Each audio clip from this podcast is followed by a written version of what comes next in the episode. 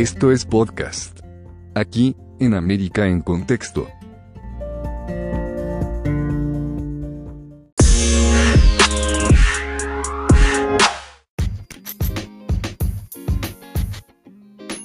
Analizamos América, te lo llevamos a ti. El día de hoy estamos con Nicolás Amper, periodista bogotano de gran renombre debido a su labor en diferentes medios, entre ellos actualmente eh, RCN Radio y ESPN eh, Colombia, ESPN Radio Colombia. Nicolás, es un gusto para mí saludarlo y de antemano muchas gracias por aceptar mi invitación. Al contrario, Sebastián, muchas gracias por invitarme y por tenerme en cuenta para esta entrevista. Muy bien, empecemos. Me gustaría empezar pues con una pregunta que parece sencilla pero a la vez es un poco compleja y es ¿usted cómo definiría al periodismo? Yo creo que el periodismo eh, yo creo que es una es una forma de de cómo decirlo de vivir bien porque es hacer lo que a uno le gusta es decir el periodismo es es, es también una, una vocación que se entienda bien lo de vocación, porque a veces la gente supone que vocación es hacer las cosas sin un pago, ¿no? Eh, eh, como, como una especie de voto sacrificado como el que hacían los curas o las monjas, y no. Eh, es una vocación porque es algo que está, yo creo que en la sangre, es, es algo que si uno no lo siente, pues es mejor no hacerlo. y por eso, por eso insisto que es una vocación en ese sentido, que es que es un llamado interno a hacer esa clase de cosas, a contar historias, eh, hablar de, de, lo que está ocurriendo, de las cosas que pasan. Eh, y el periodismo, más allá de, de, que tenga sus fuentes, yo lo concibo como uno solo. Eh, que, que, uno por accidente termine en otras fuentes, en económicas, en culturales, en deportivas, en judiciales, pero la manera de hacer periodismo siempre va a ser la misma, es decir, el método va a ser el mismo y lo que le digo, como que ese fuego interno que, que cada periodista debe llevar en, en, su corazón, pues es lo que hace que, que, funcione, porque en el periodismo pasan muchas cosas malas. Por ejemplo, que algunos, eh, algunas personas creen que es una vocación y que no se debe pagar o que no se debe pagar bien. Claro. ¿Percibe usted un buen o mal periodismo en tiempos de pandemia? Pues me parece que es eh, un buen periodismo porque nos hemos enfrentado a algo que no se enfrentaba al mundo, yo no sé hace cuánto, 100 años puede ser. Eh, y, y, más allá de eso, el, el, el, país ha estado informado y, y, el mundo en general ha estado informado, han pasado un, un montón de cosas. Hay, hay ejemplos muy buenos de, de, cubrimientos, por ejemplo, en salud, que es una fuente que a veces no vemos con, como con tanta rigurosidad y hay, y hay eh, informes de salud, no sé, eh, pongo un caso específico que es un hombre que lo ha hecho muy bien durante esta pandemia, para, hablar, digamos, en las generalidades de la información, y es Ronnie Suárez, que es, eh, trabaja en el tiempo en, la, en, salud, y él ha hecho un muy minucioso recuento de todo lo que ha pasado en el COVID, eh, con el COVID en Colombia, no solamente en cuanto a estadísticas, sino también en cuanto a historias.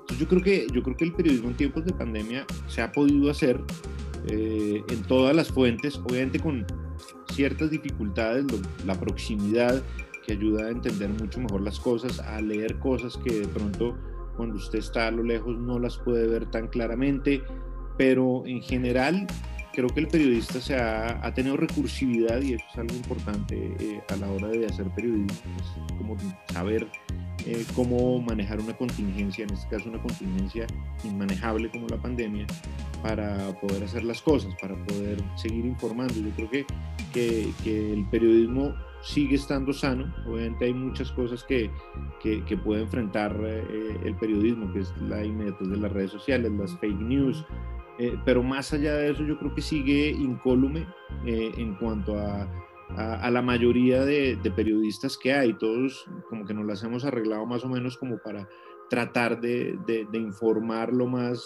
eh, veraz posible o, o lo más cercano a la realidad que uno imagina. ¿Cree usted que el deporte ha perdido cabida por este tema de la pandemia?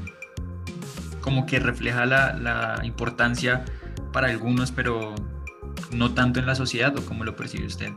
No sé, vea Sebastián, yo creo que, yo creo que mm, es cierto que el foco informativo usualmente arranca, o es decir, esa pirámide informativa que uno la ve en la continuidad de los noticieros, en, en los periódicos, en internet, la, la continuidad informativa va eh, sobre hechos que tienen que ver con política, con economía, con salud, con esas cosas, y ahí viene deportes.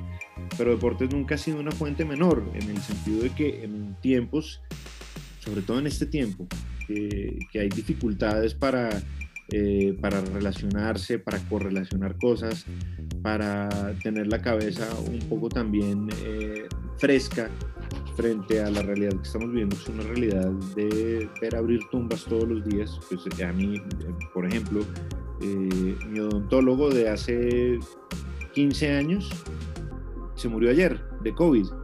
Entonces, entonces son, son esas cosas que usted dice, como que uno siente cada día más cerca que, que, el virus está por ahí.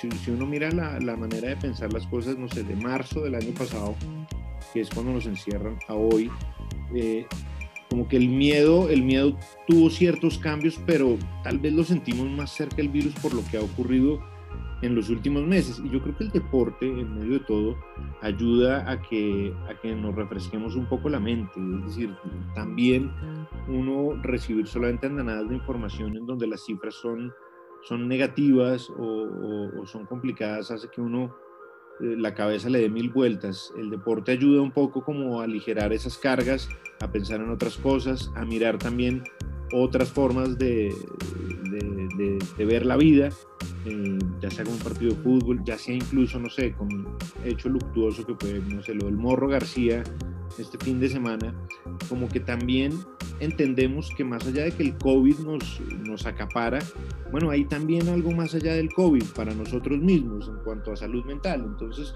yo creo que el deporte en eso, eh, por eso no, no, no, no, creo que se haya, eh, para responder su pregunta, no, no creo que haya bajado como como, como el poder, eh, en este caso, de la información deportiva, sino al contrario. Yo creo que ha servido para revitalizar también muchas, eh, muchos momentos eh, de la gente. Fíjense que han repetido partidos cuando no era fútbol eh, y, eso habla un poco de la importancia, no sé, del deporte en general. Han repetido partidos de Colombia cuando estuvo en, Brasil, cuando se murió Maradona, repitieron los partidos de Maradona en el Mundial del 86 y la gente le copia eso mucho porque comprende eh, que, que, más allá de que estamos en COVID, pues hay vida más allá del COVID, ¿no?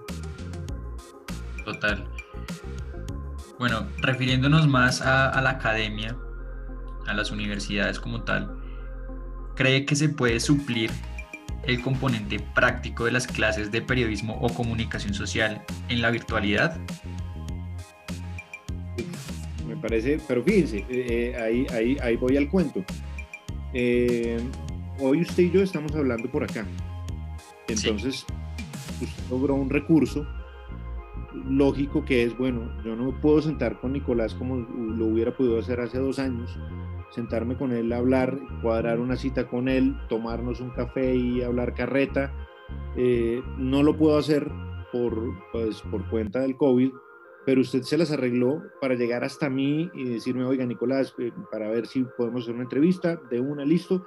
Y es diferente, obviamente eh, la presencialidad es algo que para mí va a ser fundamental en la vida, siempre pero pues a falta de pan buenas son tortas. Hoy nos tenemos que ver a partir de, del Zoom y, un amigo mío que se llama Jairo Patino hace poco escribió en El Tiempo justamente una, una, una columna que, me pareció muy acertada en donde habla de eso, de, que, de, que, lo que más nos hace falta creo que es la presencia. La columna se llama Querida Presencia, si la quiere leer, eh, y, y, habla un poco de eso.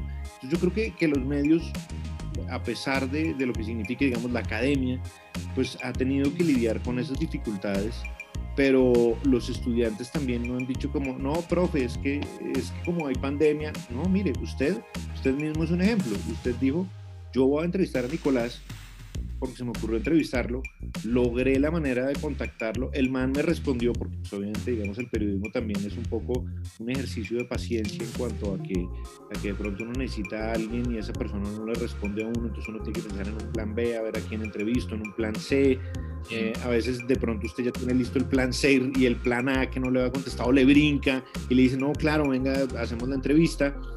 Entonces, entonces digamos que el ejemplo es lo que estamos haciendo hoy. Eh, más allá de las dificultades eh, presenciales de, este episodio tan terrible que estamos viviendo, pues los estudiantes también tienen que arreglárselas y eso es un poco e, esa vocación o ese juego interno del periodismo. Pero usted diría, ay no, da mamera, me, me he hecho esta materia y después me, o me he hecho este, este este, este examen, pues, o esta tarea, y yo miro cómo la recupero luego, ¿no? Usted tuvo la idea de, de ser recursivo y de lograr eh, acceder a una persona que usted necesitaba entrevistar. Entonces, digamos que no depende tanto de la academia, pero sí depende mucho de la recursividad de quien, de quien esté estudiando eh, comunicación social y periodismo. Eh, ahí se ve un poco como esos intereses de ver cómo las cosas pueden lograrse o no a pesar de la pandemia. Muy valioso ese aporte. ¿Qué hace a un buen profesional, un buen periodista? ¿Qué hace un buen profesional, un buen periodista? Pues yo creo que tratar de, decir la verdad siempre. Es decir, yo no puedo, yo no puedo salir simplemente por, por prender televisores a decir que yo tengo el pelo largo. Me explico. Eh, si yo digo eso, si yo digo eso sería un soberano imbécil, pero es que eso pasa. Eh, sería un soberano imbécil y la gente hablaría de mí que es lo que buscan a veces los periodistas, no sé por qué, porque el periodista es del que menos se habla, eh, y, buscan como cierto protagonismo. Yo creo que el protagonismo, y es algo muy difícil que ha pasado en los medios, se, están, eh, se está gestando como una especie de, de periodista protagonista a mí eso no, a mí esa idea, a mí, pues seguramente habrá algunos que les guste, a mí no me, no me gusta porque el periodista es un poco el intermediario entre la persona que parece inalcanzable para el resto y el resto. Entonces uno a veces tiene la oportunidad de hablar con fulanito y uno se convierte como en el medio que lleva esa información, punto, no es más.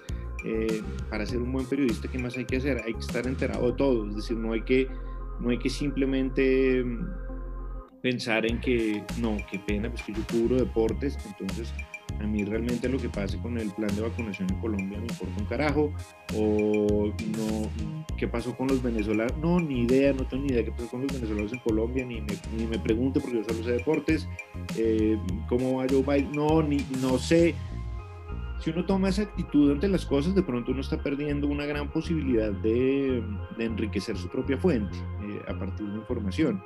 Eh, ¿qué, es eso de Gambito de No, no tengo ni idea, no, ni me pregunte, porque es que pasa mucho, que la gente se excusa y, se escuda en que cubre una fuente y eso, y eso le da patente de corso para no saber nada más de la vida. Y, yo creo que al contrario, eh, uno tiene que saber mucho, mucho, mucho de la vida para, para poder aspirar a ser periodista creo yo. Eh, y uno anda en ese camino todos los días, aprendiendo y, fallando y equivocándose y todo lo que usted quiera, pero la idea es, es esa. ¿Qué más hay que, hay que tener para hay que ser hay que tener para ser un buen periodista? Yo creo que tener un juicio sosegado. Eh, no hay que pensar, que esa es una muy famosa frase de, de Germán Castro Caicedo a la hora de hablar de ser sosegado que dice que creo que es de Germán Castro Caicedo. Es que esa frase está como, la, como cualquier frase que uno diga que le dicen que es de Winston Churchill, bueno, pero esta creo que es de Germán Castro Caicedo y él dice que, que para, que es mejor contar una historia bien que contarla primero. Eh, yo en eso estoy de acuerdo. Eh, esa gente que dice, no, le tengo la chiva, no sé qué. Digamos que la chiva para mí también es un, tema que se ha desvirtuado mucho a partir de las redes sociales. Eh, eso es otro asunto. No, no, hay que dejarse llevar de las redes sociales, es decir, hay que hacer una cotejación de información que no solamente dependa de Twitter. Si yo veo, no, es que Sebastián Montes, eh, por decir algo, acaba de firmar con Millonarios, no, a ver si hablo con alguien de Millonarios, venga, ¿qué pasó con Montes? No, Montes no ha firmado y no hemos hablado nunca con él. Entonces yo digo, mire, en un lado están diciendo esto, en otro lado están diciendo esto, alguien está diciendo paja. Entonces yo ya tengo dos o tres versiones de lo que está pasando, o de pronto me llama otra persona, sí, lo que pasa es que Millonarios no quiere que se sepa. Ah, bueno, pues es otra vaina pero, pero si nos guiamos solamente por Twitter para conseguir la información, pues estamos perdidos, estamos desinformando un jurgo. Yo creo que yo creo, son muchas cosas, son muchos elementos Y el de, y el, yo creo que uno de los mayores elementos eh, que debe tener un periodista es la autocrítica. Este es un medio muy poco autocrítico. Aquí los periodistas no aceptan eh, los errores. Eh, yo trato de aceptarlos. Sé que no es fácil, pero, pero, pero sé que es más perjudicial para mí no aceptar un error si me he equivocado groseramente porque a todos nos ha pasado, eh, pero es un medio que, que, le falta autocrítica, mucha autocrítica. Tal vez con eso podríamos hacer un periodismo mejor, supongo yo. Pues en ideales, ¿no? Me está, me está gustando que aparte de, de la entrevista como que a, la, a, las personas más allá de, de mi persona como, como el que está entrevistando, pues le quedan como esos consejos, sobre todo para los estudiantes en un futuro o los que estamos cursando pues la carrera actualmente. Vamos a, otra pregunta. Personajes públicos del periodismo. ¿Le, puedo agregar algo? ¿Le puedo agregar algo, Sebastián? Perdón. Tranquilo, tranquilo. Eh, hay otra cosa que me parece que, que, funciona para, para ser periodista y tiene que ver como con lo inicial, es no querer ser famoso. Eh, si usted quiere ser famoso, pues métase un reality. Métase un reality. Ahí va famoso así como un tiro, pero hay gente que apunta a eso. Eh, hay que leer, eh, hay que leer de todo, de todo. Si a usted le gusta el horóscopo, léaselo. Si a usted le gusta los libros, si a usted le gusta el Ulises de Joyce, léaselo. Pero digo, no, no, no hay que dejar solamente a, a, la práctica el asunto del periodismo, hay que nutrirse muchísimo para, para entender muchos fenómenos que ocurren así. Listo, ya, ese era como el, último agregado que iba a tener. Bueno, personajes públicos del periodismo como Mabel Lara han expresado en oportunidades que no es necesario estudiar comunicación social y periodismo, sino únicamente basta con estudiar una maestría en, en este rubro. ¿Está de acuerdo con esta opinión que, sostiene Mabel Lara? Sí, yo creo, yo que estudié comunicación social, pues entiendo que muchas de las materias que vi fueron fueron materias absolutamente inservibles, eh, que no me aportaron en nada. Es decir, que si yo no hago el esfuerzo de, cultivarme, de pronto no hubiera pasado nada.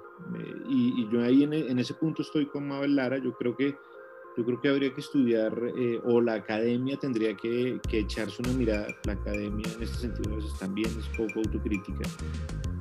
cuando uno dice que, por ejemplo, hay modelos como el de comunicación que parece que parece más un modelo de negocio que un modelo de estudio. Em, yo creo que habría que estudiar, no sé, de historia o derecho, eh, cosas de ese tipo, eh, y luego hacer una, una, una, especie de enfoque, que hubiera un enfoque en periodismo, pues hay casos muy demostrados de, de empíricos, también hay casos muy demostrados de gente que ha estudiado comunicación social y que es realmente buenísimo entonces, también eso depende de, la propia elección individual, ¿no? Eh, no sé, pongamos un ejemplo como, como, como el gran, el, eh, el, sumum del periodismo deportivo en Colombia, que es Hernán Peláez Restrepo.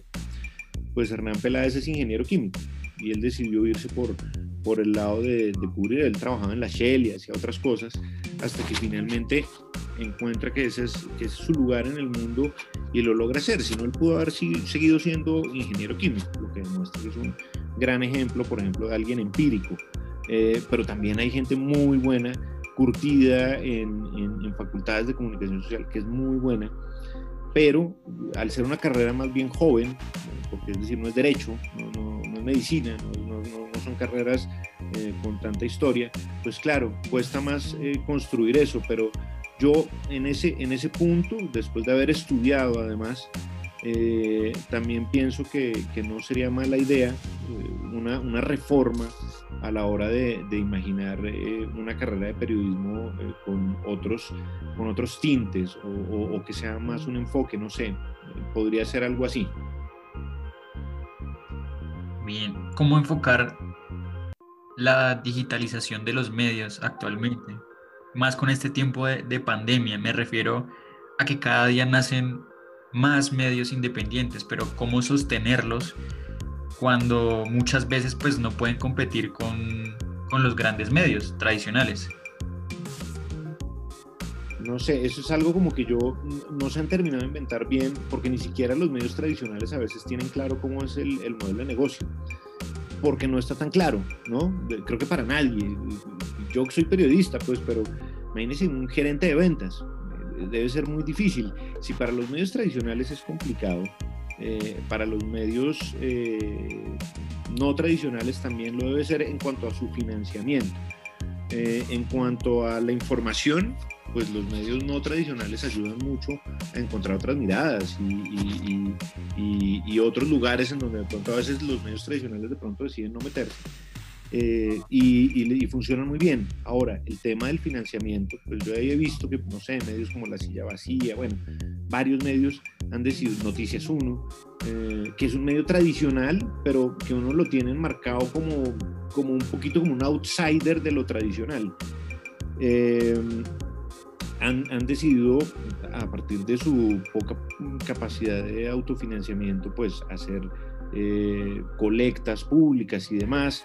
Eh, Semana ha cambiado su modelo de negocio, tal vez buscando la posibilidad de hacer posible, es que yo odio esa palabra con mi alma, pero es monetizar, o la detesto esa palabra, se me parece la palabra más idiota que hay, pero lo que, lo que busca Semana, por ejemplo, con este nuevo modelo tal vez es monetizar eso que nadie sabe monetizar, vamos a ver si le sale la apuesta. Es difícil la financiación de, de, proyectos periodísticos.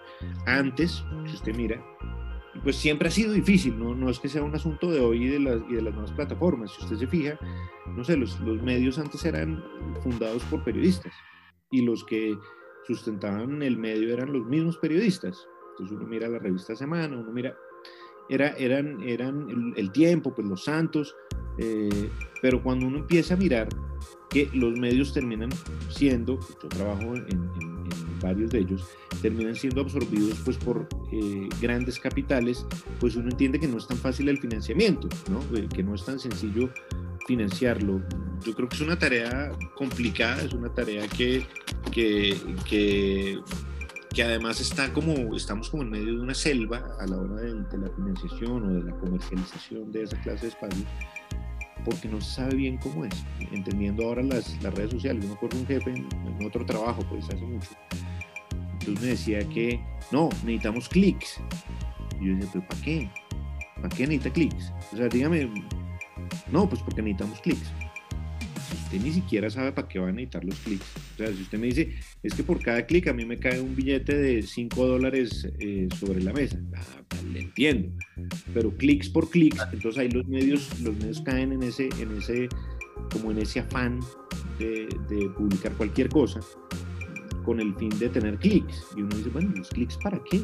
O sea, si usted me dice a mí tener más clics en una noticia me garantiza más plata, de pronto le va a garantizar, pero eso es tan difícil de imaginar, unas estadísticas más favorables que otras. O sería como el rating en televisión o en radio o en, medios tradicionales. Claro, pero ¿cómo vende uno eso eh, en términos de, pauta? Es difícil, es una, es una discusión que todavía yo creo que nos vamos a ahorrar bastante tiempo en, en zanjarla.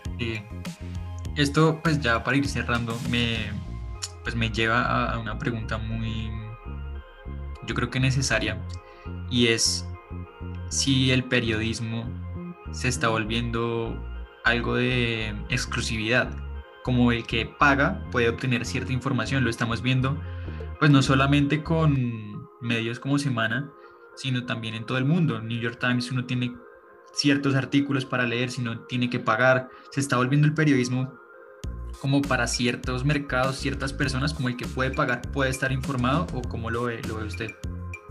Pues es, es la manera de financiarse también y, medios, claro, usted lo cita, el país de España también, por ejemplo, ha puesto una especie de suscripción, hay una limitante de artículos. Eh, es difícil, ¿no? Porque esa es una muy buena discusión pensar en, bueno, ¿quién tiene la información? ¿El que, el que tiene la posibilidad de suscribirse a los medios o el que no? Antes pues es decir, siempre hemos pagado, digamos, salvo la radio, porque la radio siempre ha sido gratis y la televisión, bueno, ahora eh, con el cable no, pero la televisión cuando era televisión abierta pues no había que pagar por ella. En, la prensa uno pagaba por la prensa cuando, se compraba prensa. Em, entonces es una buena discusión porque de pronto el, no tener eh, ciertos, cierto dinero para, para acceder a toda la información que hay, lo que pasa es que también hay que ver otra cosa. Eh, yo sé que hay que estar informados y es necesario estar informados, pero ¿qué tan sobreinformados estamos? Que eso es, que eso es un problema. Usted revisa, no sé, voy a poner un ejemplo pendejísimo, que es eh, el ejemplo de los, de los niños o de los bebés. Entonces dicen, no, es que leí en, don, en tal parte que es que los bebés no pueden tomar, inventando, no leche de cabra porque entonces la leche de cabra cuando ellos tengan 40 años les va a crear glaucoma. ¿Dónde leyó? Entonces, entonces uno le coge miedo a la leche de cabra. Que es como las famosas, las famosas eh, eh, estadísticas del café, del café y los famosos informes del café que yo creo que todo el mundo, no, no hay lugar común más grande en el periodismo que ese. El café es malo para la salud o el café es bueno para la salud. Yo no, he visto toda suerte de, de, de, de, artículos sobre es bueno, es malo, es bueno, es malo. Es y bueno, es lo es uno o lo otro. nunca en- Claro, en vez de decir es café, si me explico, en vez de decir si es bueno o es malo, es café y ya, listo. Eh, entonces, también yo creo que es un problema, que es una, una necesidad que nos crean los, los medios a veces, de, de estar sobreinformados. Entonces, a veces, a veces de pronto uno necesita cierta información. No digo que uno no se cierre al mundo, pero yo no puedo estar tampoco pendiente de todo. Y tampoco tengo el bolsillo para, para lograr todo. O sea, si me suscribo al país, a, a la BBC, a New York Times, a, mm, no sé, a cualquier cantidad de medios, y entonces, ¿cómo, cómo? También es difícil. Pero, pero yo creo que eso tiene que ver, uno, que es una manera de financiarse, que es una manera súper válida, además, de, de financiar. Si, si yo tengo un contenido que es exclusivo, pues hombre, está bueno que usted me dé un aporte para que lo pueda ver. Me, parece sensato. Pero también es un poco la reflexión, porque yo veo que todo el mundo se queja eh, sobre eso, como, ay, pues que nos toca pagar y qué tal, no es que. Pero yo también pienso, bueno, pero, pero ¿de qué se quejan? ¿Les hacía falta eso antes? ¿No? No es una necesidad que se está creando ahí absurda de pronto, y usted no lo necesita, pero dice, ay, lo va a pagar, pero sí lo necesita.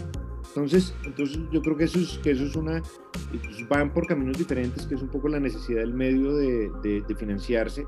Y dos, qué tan necesario es que usted se informe de ciertas cosas. Eh, digo, no sé, si hay una que es lindísimo, leer unas crónicas profundas y tal, y, y, y eso pasaba antes. Para comprar una revista, uno tenía que pagar, no sé, 15 mil pesos para, para, para pagar una revista cada mes. Lo que pasa es que el modelo de Internet nos ha hecho creer que todo es gratis y por eso decimos, no, pero un momento. Entonces uno dice, bueno, voy a optar entonces por suscribirme a este y a este y a este porque es que no, no me alcanza la plata y no tengo como para suscribirme a los otros medios.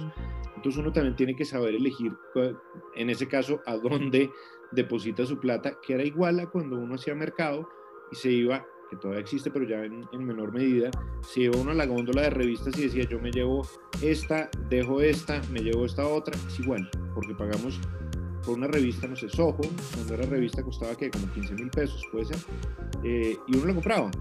Y, eso es, y si uno la compraba mes a mes, pues eh, pagaba 15 mil pesos. Uno tal vez no sabía cuánto porque estaba con el mercado y tal, pero Internet como, como, como tiene el modelo más cercano a gratuito, pero también ha ido cambiando. Usted mira Netflix, que es una manera de, de acercarse a otro tipo de información, y hay que pagar, o Amazon, o en fin, o sea, cambia, cambia, no cambia la tarifa, pero sí cambia el método. Entonces también uno tiene que saber de pronto, no quiero Netflix o no quiero Amazon. O... Es, es filtrar la información que me interese.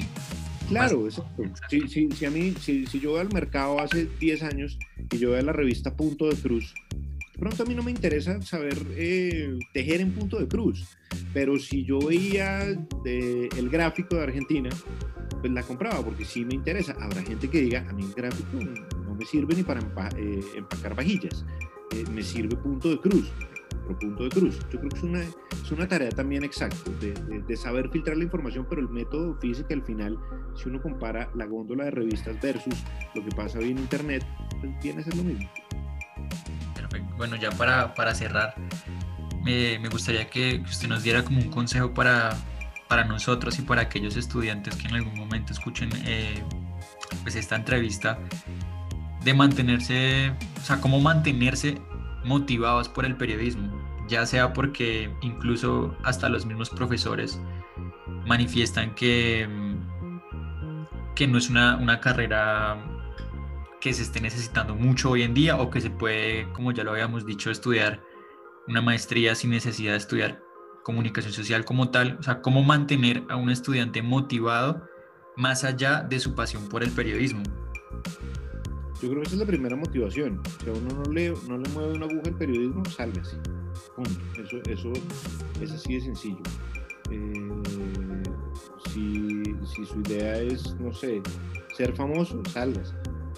Eh, puede ser famoso haciendo otras cosas también y puede llegar sin necesidad de estudiar a ser famoso.